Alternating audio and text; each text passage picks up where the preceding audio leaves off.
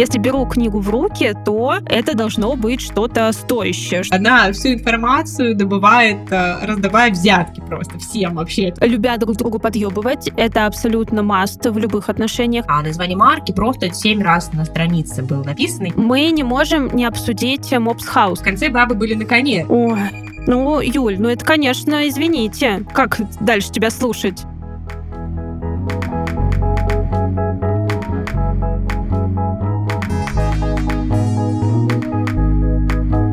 Привет, это Катя и Юля и наше литературно-психологическое шоу «Книга отзывов». Здесь мы делимся своими субъективными впечатлениями о книге, а потом пытаемся оценить ее героев с точки зрения современной, актуальной и доказательной психологии. Это наш второй сезон, в котором мы говорим о российских писательницах и их произведениях. А и сегодня мы будем обсуждать женщину, которая занимала мое время долгие годы детства и ранней юности. И это, конечно же, Дарья Донцова, мы не могли в нашем сезоне пройти мимо ее личности и не обсудить. Вообще могли, и очень даже собирались, но ты настояла. Ты сама предложила это, между прочим. Ты настаивала на том, что нам нужно что-то веселое, а этого не так много в российской литературе. Я считаю, что важны не только книги, которые нас заставляют философствовать о судьбах Отечества и болях общества, но и книги, которые нам дают позитивные эмоции, которые нам позволяют расслабиться, переключить фокус внимания и вообще просто получить удовольствие.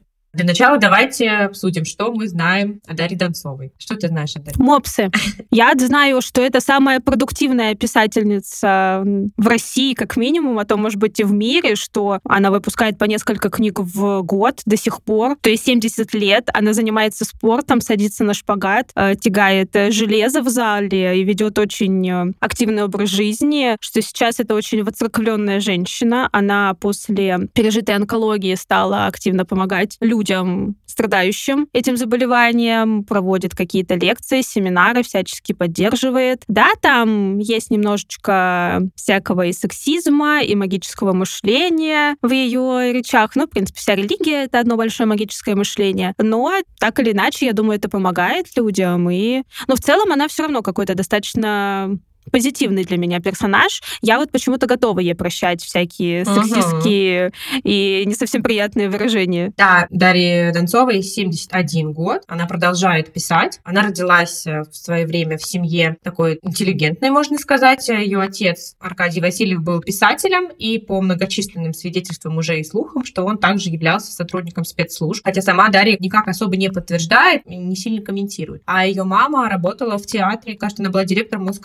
Если я не, не вру. Поэтому у них был достаточно такой интеллигентный круг. У Дарьи с детства были две иностранные гувернантки, французская и немецкая. Поэтому с детства Дарья хорошо знала иностранные языки. Она закончила факультет журналистики и работала какое-то время по профессии. У нее до ее последнего мужа, с которым они долго прожили душа в душу, который только в прошлом году скончался. Только в прошлом году? Ты как будто прям ждала его кончины. Нет, ну я имею в виду, что вот до последнего времени они жили вместе много-много лет. Воспитывали детей, собак, кошек, построили большой дом. А до этого у нее было два других коротких брака. В одном из них родился ее сын, а вот с последним мужем, с Александром Ивановичем, у нее еще появилась появилась дочь. Собственно, ее героиня Даша Васильева — это такой максимально автобиографичный образ. Как бы у Донцовой девять фамилия Васильева, у нее детей также зовут, как у ее героини, и очень много других схожих всяких фактов. Свою первую книгу Донцова написала как раз борясь с раком груди, когда ей говорили о том, что вообще она не жилится, и что, скорее всего же, ей недолго осталось, но она смогла победить эту злую болезнь, и как раз в момент э, там, химиотерапии она написала свой первый роман «Крутые наследнички», как раз про Дашу Васильеву, и так как-то вот покатилась. У меня есть своя личная история, как я прочитала первую книгу Донцовой, а как раз э, «Крутые наследнички», я могу поделиться этим лиричным опытом.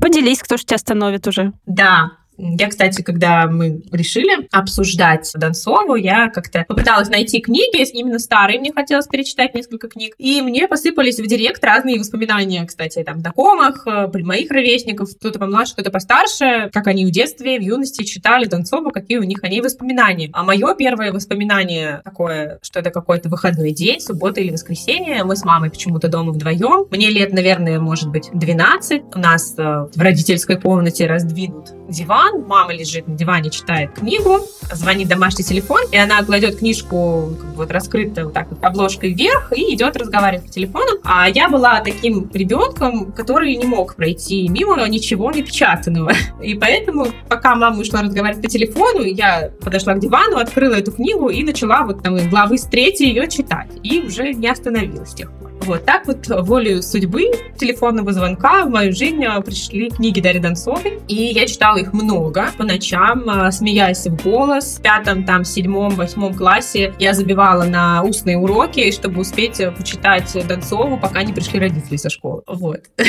вот это ты вообще криминал. Да. Жесткий. Мама, I'm a criminal.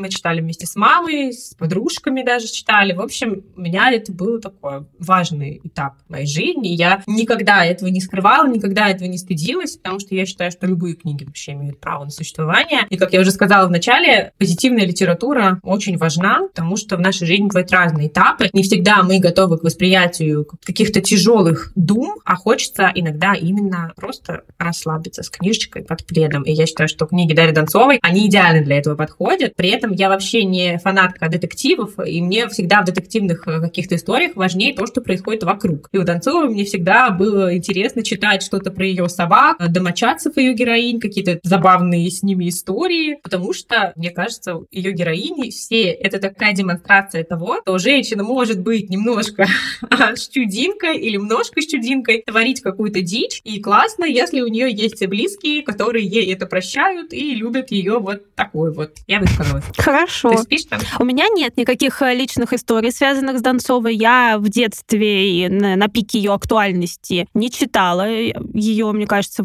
ну нет, не читала. Может быть, моя мама читала что-то. Я не читала точно. Я почему-то любила больше про ровесников что-то читать на тот момент. Меня как-то не вставляло. Я смотрела сериалы. Э, я точно смотрела «Крутых наследничков» и другие сериалы вот именно с Дашей Васильевой мне нравилось. Что-то смотрела с Виолой Таракановой немножко немножко. Евлампия была слишком странненькая для меня а, в те, в те моменты. Сейчас уже мои, конечно, границы странности максимально раздвинулись, но все-таки я вот в детстве не могла проникнуться особо ее персонажами, и как-то вот они мне не совсем приходились к душе. Поэтому я пришла сегодня послушать тебя, твои истории, твои впечатления. Фан-факт, на открытии библиотеки разговаривала с девочкой про книжки, вообще вот там про подкаст, и она, и когда я ей рассказала, что у нас будет выпуск про Донцову, и что я тут по всему Тбилиси искала, где купить эту книгу. В итоге купила ее у метро, у дяденьки, который продает газеты. Она сказала, что когда училась эм, на редактора или корректора, не помню, как это точно называется, они на парах редактировали книги Донцовой. То есть это у них было такое задание, чтобы искать там какие-то проблемы, косяки и как писать не нужно. Но я думаю, наверное, ты тут права, что ее книги не нужно вытягивать и корректировать и делать из них какие-то правильные канонические канонические романы, действительно она может себе позволить какие-то обороты, которые будут наполнять эти книги жизнью, что ты будешь действительно понимать, что так говорят э, люди на улице, ну или как минимум раньше так люди на улице говорили. Так что, ну, для меня это какой-то очень отдельный жанр литературы, и я не совсем его понимаю, потому что я не знаю, почему, да, может быть, я не доросла, может быть, в целом мой мозг работает как-то по-другому, я не люблю читать книги для расслабления. Для расслабления я смотрю YouTube. Ну, ты странная, конечно, Катя. Я смотрю YouTube. Я как бабка какая-то сказала. Хватит свайпить. Я смотрю сериалы, тиктоки и так далее, да, что если я уж беру в руки книгу, это мое ограничивающее убеждение. Если я уж беру руки в, кни... руки в книгу, если беру книгу в руки, то это должно быть что-то стоящее, чтобы я вот это вот, извините, не зря время тратила. Что-то тяжелое, мрачное, хтонь. Не обязательно ту хтонь, это может быть учебник, это может быть э, что-то по психологии или, ну, какой-то роман такой интересный. Для отдыха я книги не использую. Поэтому вот Донцова, она как-то абсолютно мимо. Ну и зря. Но я вот недавно пересматривала сериал «Крутые наследнички», и очень интересное впечатление. Во-первых, Ваня ходил вокруг, и он не мог понять, что я смотрю, я ему не говорила, и он такой, да что ты там смотришь, что это такое? А там еще такая такая музыка. Там же действие происходит типа во Франции. Да, да. И там вот эти вот попытки изобразить какой-то французскость и плюс попытки изобразить какой-то классический э, детектив. Такой, наверное, даже где-то британский, что ли, с такой вот тревожной э, музыкой на фоне. И это что-то между она написала убийство и чем-то французским. Ну, в общем, это интересно. И вот у меня с этим сериалом, наверное, связаны какие-то действительно детские воспоминания.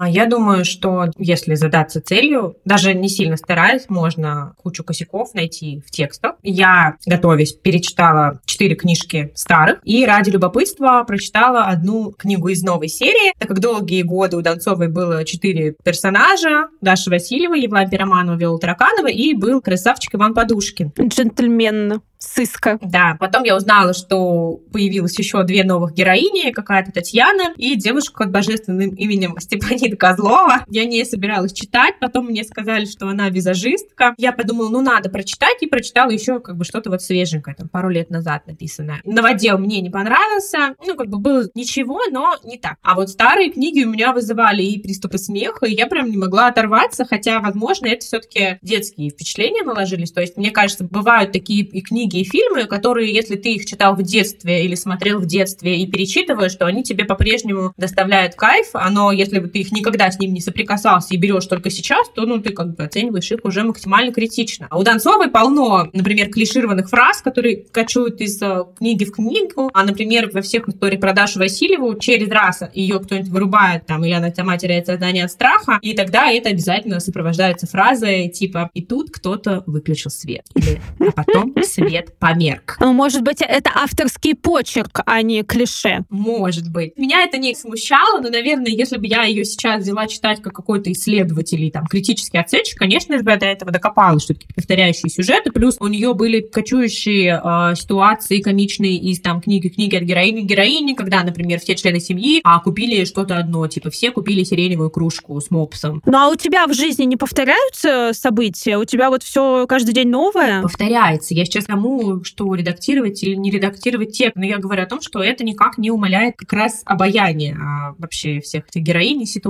Плюс, э, перечитывая старые книжки, мы сейчас можем прям погрузиться в такую эпоху начала нулевых, потому что там везде доллары какие-то у всех, старые мобильные телефоны. Это может быть, знаешь, а, атмосферой э, настоящего Тбилиси, тут тоже у всех доллары. Может быть. Ну, в общем, у меня был такой еще именно атмосфера погружения детства. Плюс конкретно, когда читаешь Дашу Васильеву, ты просто испытываешь максимально странные чувства, потому что она всю информацию добывает, э, раздавая взятки просто всем вообще. То есть так как она внезапно разбогатевшая женщина, бывшая преподавательница французского, то она просто направо и налево сует всем зеленые хрустящие купюры, и все, абсолютно все на них ведутся и рассказывают ей вообще просто всю историю. И таким образом она что-то узнает, как правило, она узнает неправильно. То есть самый главный прикол вообще всех этих историй, что в 90% случаев ее героиня мнение движется в правильном направлении, но выводы делают неверные, как типичные женщины, такие вот там сексизм такой вот а, присутствует, мне кажется, в этом. А потом приходит а, мужик. Может быть, это твой сексизм? Может быть, это просто как бы как любой детектив а, может пойти не по верной может тропенке? Быть. Что вот этот вот Подушкин а, так себя не вел? А я, кстати, Подушкин никогда не читала, поэтому я не могу оценить. Вот я не до конца подготовилась, надо обязательно прочитать, и мы потом в телеграм-канале скажем, Подушкин-то верные выводы делал или нет. Ну, Юль, ну это, конечно, извините. Как дальше тебя слушать?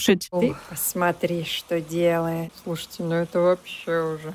И там обязательно есть мужик, который связан с органами, и он потом приходит и рассказывает Даше или Лампе или Виоле, как дело обстояло на самом деле. То есть там всегда есть сцена, где сидит э, героиня, какие-то члены ее семьи, приходит этот умный мужчина и такой, а теперь слушайте, как дело было на самом деле. Но это же тоже классика какого-нибудь Пуаро или вот что-то из этой серии, где все сидят и слушают, кто убил. Пуаро обычно сам всем рассказывает, а не ему кто-то рассказывает. Ну, он как человек из следствия ходит и всем все рассказывает, а тут видишь какой-то мужчина из э, милиции. Да, да, согласна. Но мне хотелось обсудить еще другой момент, который я не анализировала в пятом классе, читая эти книги, но который меня просто взбудоражил в этот раз. Это жесткая реклама в книгах вот начала нулевых. Это просто что-то с чем-то. Например, в одной из книг мы сталкиваемся сразу с двумя рекламными интеграциями. Это система быстрых переводов Unistream, который посвящен просто целый сюжетный кусок, где невестка Даша Васильева уезжает в Киев, и ее в поезде обкрадывают, и ей нужно каким-то образом получить деньги. И Дарья ей сразу говорит, что давай, я сейчас переведу тебе системой быстрых переводов Unistream. Ты сможешь первым в любом банке получить эти деньги. А невестка ей говорит, что хватит мне ерунду говорить, иди на вокзал и передай деньги с проводником. Дарья едет на вокзал, передает деньги какому-то мужику. Естественно, Ольга, невестка, их не получает. И потом все-таки деньги отправляются в Киев системой быстрых переводов Unistream.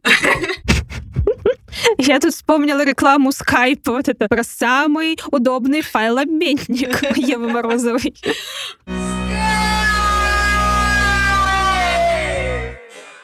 А вторая была э, реклама в этой же книге. Это была краска палет. Там героине нужно, значит, было перевоплотиться, чтобы внедриться в дом. Угу. Строится это горничной, и она блондинка, и ей нужно покрасить в рыжий цвет. Она отправляется, значит, в какой-то магазин косметический, не названный, прошу понять и простить, и покупает там краску палет, параллельно вспоминая, как однажды она хотела купить краску, выбрала какую-то дорогущую, а ей женщина в магазине советовала палет, и она просто уже, чтобы та отстала, купила палет, и дорогая краска ничего ей не закрасила, а палет просто великолепный, стойкий цвет, М. мягкие, красивые волосы, поэтому с тех пор она пользуется только палет. А название марки просто семь раз на странице было написано. Я помнила, что были какие-то куриные полуфабрикаты упоминались там в Еван Пиромановой, но Золотой петушок. да, но я, честно говоря, это помнила даже из детства, но мне казалось, что это просто описание быта и как бы отсутствие контроля за этим всем, потому что, ну, Даша Васильевой там Пежо, я не думаю, что Пежо платили Дарье Донцовой, то есть я думаю, что некоторые марки там именно просто как атрибуты красивой жизни использовались, например. Поэтому я думала, что всякие золотые петушки, это ну, просто вот она так упомянула их. Но когда я уже вот прочитала про палеты, Юнистрим, своим взрослым дотошным мозгом, я полезла гуглить, узнала, что даже кто-то написал дипломную работу на тему рекламы в художественной литературе нулевых, и узнала, что вот это как раз филе из золотого петушка, это роман, впервые, на котором даже название было проплачено рекламное. Вот. Но опять же, это скорее прикольно для меня. Ну, то есть это забавный какой-то момент, почему бы и нет.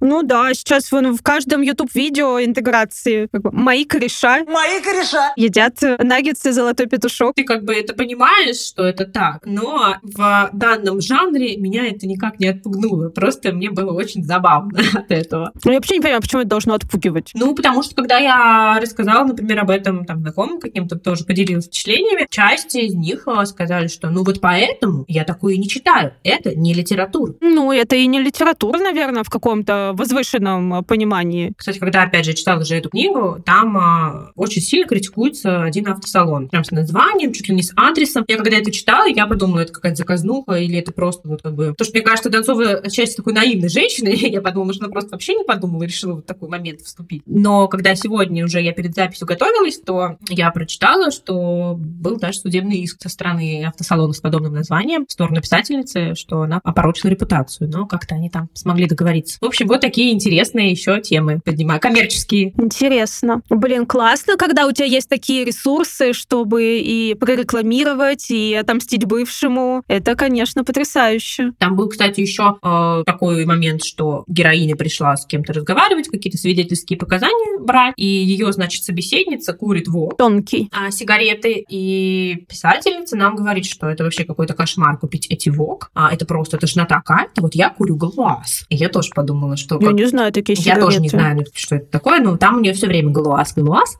Короче, что это какое-то нарушение закона о рекламе, если это реклама галуаза, этого, потому что нельзя называть противника. Должна быть безликая банка второго стирального порошка. В общем, М-м. я так и не поняла, что это было, но все это очень интересно. Ну да, то есть это действительно бумажный сериал, это какие-нибудь, не знаю, Букины, Ваша прекрасная няня, только на бумаге.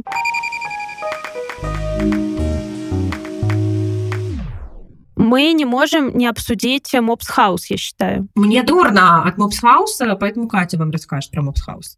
Мопс Хаус — это так Дарья Донцова называет свой дом, потому что это три этажа с подвалом мопсов, картинок мопсов, фигурок мопсов, подушек с мопсами, обоев с мопсами и все-все-все, только мерч мопсов во всех возможных проявлениях. У нее классный большой дом, действительно, там прям есть где жить. Все очень базово, то есть там нет каких-то неимоверных богатств, но видно, что Золотой Петушок и Юнистрим хорошо оплачивали эти рекламные интеграции, было из чего строить дом. Но у нее же муж тоже какой-то успешный мужик. Ну, наверное, но мне кажется, империя Дарьи Донцовой — это что-то очень на богатом. Это будет приносить доходы всем ее детям и внукам. Но я хочу сказать, что, что когда я смотрела этот дом, то у меня не было ощущения какой-то роскоши. То есть дом огромный, но мебель вся какая-то простецкая достаточно, как она сама рассказала, что какая-то белорусская мебель. И телевизор какой-то маленький стоит в гостиной. То есть огромная домина, и куча всего там занимает собачьи украшательства. Но ремонт такой, типа, как в обычной квартире, только в большом масштабе. Это приоритеты. И как бы не забываем, что человеку 70 лет. И, скорее всего, она ремонт делала там не в последние два года, там, да, нет какого-то хай-тека. То есть это стандартный, хороший 20-летний ремонт.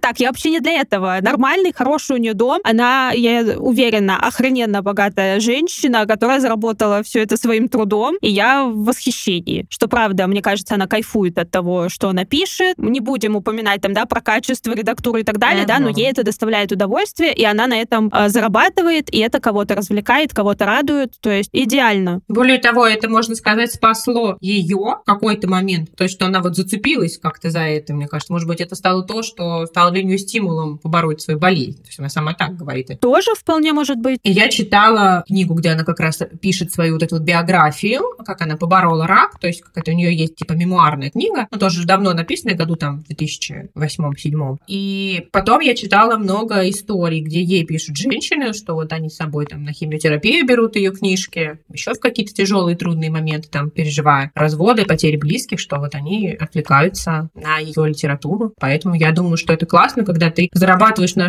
чем-то, что как-то поддерживает радость в других людях. Да, то есть к этому вообще никаких вопросов нет, но я вообще хочу поговорить про ее вот эту вот фанатичность по отношению к собакам. Я подписалась на ее телеграм-канал, и я периодически шлю мужу какие-то видео с ее мопсами, то есть ее канал, он посвящен в основном основном мопсам. И, по-моему, один котик у них сейчас живет. Mm-hmm. Как они кормятся, как она их по вечерам всех э, по очереди кормит, как они запрыгивают э, на кресло, как они спрыгивают с кресел, э, как там кто-то поднимается по лестнице, кто-то из мопсов не хочет подниматься по лестнице. В общем, это потрясающий контент. Подписывайтесь. Это прям вот то, что точно будет дарить радость и очень сильно веселить. И действительно, ну, блин, я сразу ставлю огромный плюс людям, которые имеют дома собак, которые хорошо к собакам относятся, которые действительно Э, считают своих собачек членами своей семьи, это однозначно хорошие люди, у которых э, все правильно с какими-то внутренними ценностями. Mm-hmm. Поэтому это классно, это просто моя ролевая модель, и я вот тоже хочу через 20 лет жить в бульдог-хаусе с несколькими бульдогами, с бульдогами всех цветов, э, и с французскими, и с английскими, еще хочу борзую, такую худую для контраста. Вот. А коллекцию 3000 фигурок ты будешь собирать? Надо визуализировать. Мягкие игрушки, бульдоги, статуэтки, бульдоги, картины с бульдогами, мебель с бульдогами. Вот это вот сложный вопрос, потому что между бульдогами и мопсами есть огромная разница, что мопсы все между собой похожи, и у них есть всего две расцветки, и что купив какую-то фигурку с рандомным мопсом, она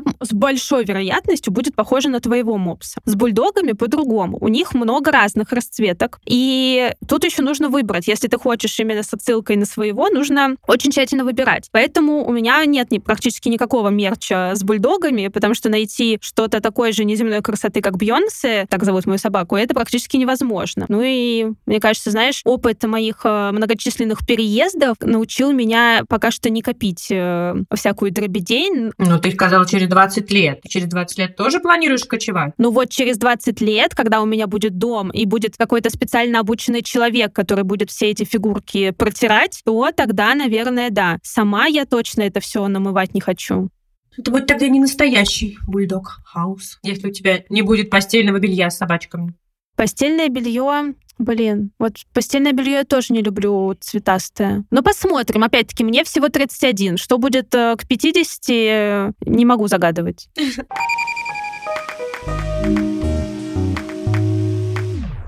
А я хотела упомянуть, что мы обсуждали в предыдущем выпуске тему сексизма, и что в книгах Донцовой тоже можно найти сексизм, но он какой-то другой. То есть, что он скорее забавляет, чем раздражает. Ну, то есть это какое-то похоже на, например, добродушное подшучивание любящего человека над тобой, и в ответ ты над ним тоже можешь подшутить. И это какой-то, не знаю, добродушный стендап, вот что-то вот такое. Вот. В этом нет а, никакой агрессии. И даже когда она показывает какие-то семейные ситуации, где кто-то там кого-то в чем-то, а пытается как-то вот подколоть, то мы здесь видим именно любящую семью, в которой допустимы какие-то подколы друг к другу. И в целом мне очень нравится, как показаны водонцовые отношения между людьми, то тебя любят и принимают, и прощают тебя всякие твои косяки. Про сексизм я бы хотела сказать все-таки, что одно дело, любя друг другу подъебывать, это абсолютно маст в любых отношениях, я согласна, но вот всякая сексистская лексика, она нормализует просто такое отношение к женщинам или к мужчинам, какие-то стереотипы. То есть вот это вот даже там женская логика, ой, там, не знаю, ты моя дурочка, и вот это вот все. Это может выглядеть безобидно, но это все еще нормализует то, что у мужчин и женщин разный мозг, что там они с Венеры или еще откуда-нибудь, и вот эти вот какие-то противоположности полов. В смысле, а ты еще не с Венеры? Я с Венеры еще та, но я из Камышина, это хуже. Так что ВК еще у нас жив Курпатов и продвигает историю, что у женщин другой мозг, и вообще это какие-то отдельные создания. Надо очень осторожно относиться к сексизму в юморе. Это я согласна. Я просто хотела сказать, что когда я перечитывала одну из старых книг, мне попался прекрасный диалог о феминитивах, э, который мы периодически обсуждаем в нашем телеграм-канале. И этот диалог, он вообще показывает, что ничего не изменилось. Я прямо сейчас э, процитирую, если можно. Значит, э, сын э, Дарьи Васильевой говорит, сейчас поясню ход моих рассуждений. Вот смотрите, вспоминаем слова, обозначающие профессию. Допустим, он учитель, она учительница, или он актер, а она актриса. То есть наш язык, сформировавшийся в незапамятные времена, дает нам понять, что дама с указкой в руке или в парике на сцене вполне нормальные явления. Едем дальше. Доктор, ну-ка сделайте из этого слова женский вариант. И дальше они начинают, э, что говорить, докториха, докторица, врачиха, следовательно, нечего бабам лезть в медицину, не их ума это дело. Потрясающе. Вот. И дальше они начинают там обсуждать адвокатес и вот это вот все, что это звучит ужасно. И я подумала, что если бы сейчас все было по-другому, то это бы прозвучало, ну, таким ретроградным каким-то моментом, потому что книга написана была в 2004 году, то есть 20 лет назад практически. Но самое дурацкое, что сейчас все то же самое мы слышим, часто на тему профессии и слов. Да вот да, это бы нифига не было ретроградным. И половина читателей такие, да, нечего бабам лезть в медицину. Так бы и сказали. Ну там дальше идет э, по сюжету такая история, что вот они так оскорбились, эти женщины из их семьи, строили мужикам бойкот, и потом они на коленях там приползли, унижаясь, просить у них прощения, что вот они поняли, что были неправы. То есть там Ой. такой дальше сюжетный ход, что они им стихи какие-то сочинили и читали их там с подарками.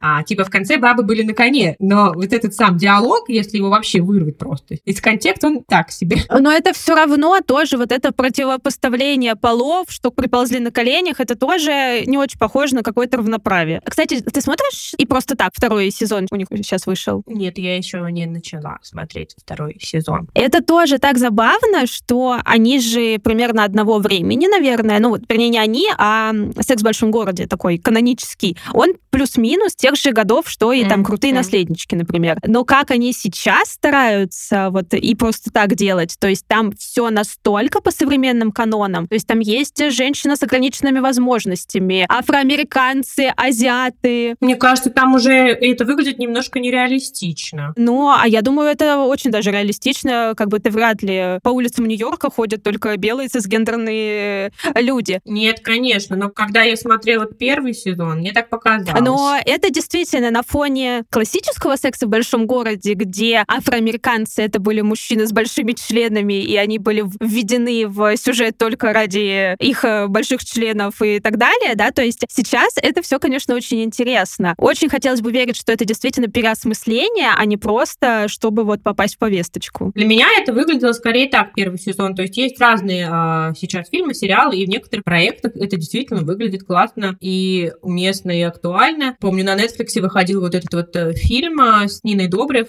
не помню, где она познакомилась э, с чуваком, типа в Тиндере, который поставил фотку своего какого-то красавчика европеоидного друга, а сам он был какой-то низ, низенький, пухленький кореец. И где показывает, что в конце она реально влюбилась в него. И для меня это было, ну, как бы очень гармонично и уместно, и что, ну да, девочка может влюбиться не только в какого-то парня такого вот канонического голливудского образца, а в обычного парня другой расы и вообще. Но и просто так, когда я смотрела первый сезон, мне показалось, что там все-таки очень много дани именно повестки, потому что как будто очень притянутые местами были сюжетные ходы, именно чтобы вот у каждой из героинь появилась э, подружка не белая, чтобы там вести и другие однополые отношения, и у Шарлотты дочка, теперь она не бинарная персона, и вот это вот все. То есть как будто очень много на четырех просто подружек. То есть, безусловно, такие вещи в жизни происходят, безусловно, у нас есть э, друзья и знакомые других рас, других национальностей, но мне кажется, не в такой концентрации, как показано там. Вот. Ну, потому что это Саратов, а это Нью-Йорк, который в целом очень межрасовый. Э, ну, я вполне верю, что как бы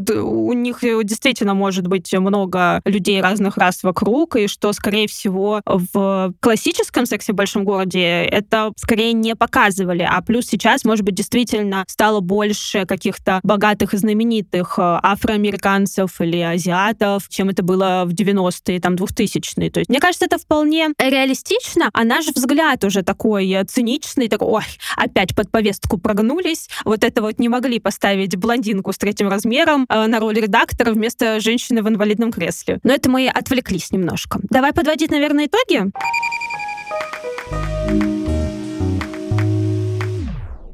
Да, подводить итоги. Я не буду даже ставить оценки никакие, потому что мы здесь не обсуждали конкретные произведения. Я просто еще раз подытожу, повторю свою мысль. Я считаю, что Дарья Донцова классная женщина, у которой интересный э, жизненный путь. Она харизматичная и обаятельная, и ее личность, мне кажется, во многом оказывает влияние на популярность ее произведений. Я ей благодарна за много прекрасных каких-то теплых моментов в моем детстве, в моей какой-то ранней юности, э, за смех э, до слез над какими-то ситуациями из ее книг. И я, конечно, в какой-то момент перестала ее читать, и сейчас я не буду следить за новинками, но я нашла на даче еще одну книгу из э, недавних, видимо, кто-то маме ее как-то подарил, прикупил. И я подумала, брошку я ее в чемодан, когда поеду на море, вдруг она мне пригодится. Я считаю, что такие книги, они имеют право на существование, они нам могут помочь пережить какие-то сложные жизненные моменты. Опять же, если у нас есть такая привычка именно расслабляться с книгой, потому что у меня есть, когда мне тяжело, а, грустно, когда у меня повышенная тревожность, то правило просмотра чего-то у меня может наоборот вызвать еще больше такого вот внутреннего шатания, и для меня лучший вообще способ заземлиться — это а, лечь под тяжелое одеяло с какой-то книгой со светлыми эмоциями. И, безусловно, есть кроме Донцовой куча вариантов, куча разных э, возможностей. Кто-то читает э, для этих целей любовные романы с хэппи-эндом, кто-то это детские книжки. Но позитивная литература нужна этому миру все равно. Да, согласна. Еще этому миру нужны мопсы, поэтому я считаю, что да. Дарья Донцова потрясающая женщина, она правда очень интересный персонаж, да, такой медийный, который сочетает в себе какие-то очень разные грани, и то, как она выглядит, и то, как она ведет свою жизнь в 70 лет, это просто бомбезно. Извините за мой молодежный сленг. Кто как расслабляется, это у каждого свое, да, качество литературы тоже вещь вполне э, субъективная, да, мы как бы несколько выпусков назад на полном серьезе обсуждали жемчужную ветчину или перламутровую, поэтому что уже к Донцовой-то докапываться. Читайте, что вам нравится, что доставляет вам удовольствие, никого не слушайте, никто не вправе оценивать тот контент, который вы потребляете. Я, кстати, вообще вот этот совет даю всем людям, которые ко мне обращаются с э, запросом, блин, ну как мне начать читать, что мне делать, вот я не могу себя заставить. И у меня такая всегда рекомендация, что нужно ориентироваться не на какие-то там рейтинговые книжки, не на какие-то новинки или что-то такое, а найти именно то, что тебе будет хотеться читать, даже если это будет вообще вот что-то совершенно неприемлемое, какое-то там э, немодное, вообще зашкварное в чьих-то глазах, но если тебе прикольно там это почитать, пусть это будут вообще любовные романы с этими распахнутыми халатами, почему бы и нет. Мы с вами прощаемся. Спасибо всем нашим слушателям, старым, новым, кто ставит нам оценочки. Те, кто ставит нам оценочки, мы любим их побольше, честно говоря. Кто ставит сердечки, звездочки, оставляет отзывы, вообще наши фавориты. Кто подписывается на наш телеграм-канал Краши. Поэтому не отставайте, пожалуйста. Мы будем вам очень сильно благодарны, если вы нас поддержите, потому что других способов практически нет, и все эти лайки, они нам очень сильно помогают в продвижении компании. Да, спасибо вам большое, что вы с нами. Мы очень ждем обратную связь. Пишите, что хотите. Если вы считаете, что нужна только великая литература, пишите. Если вы тоже, как я, любите расслабиться с книжечкой. На расслабоне, на чиле. А, дайте мне об этом знать. А мы с вами прощаемся до следующего выпуска. Всем пока. Пока-пока. thank you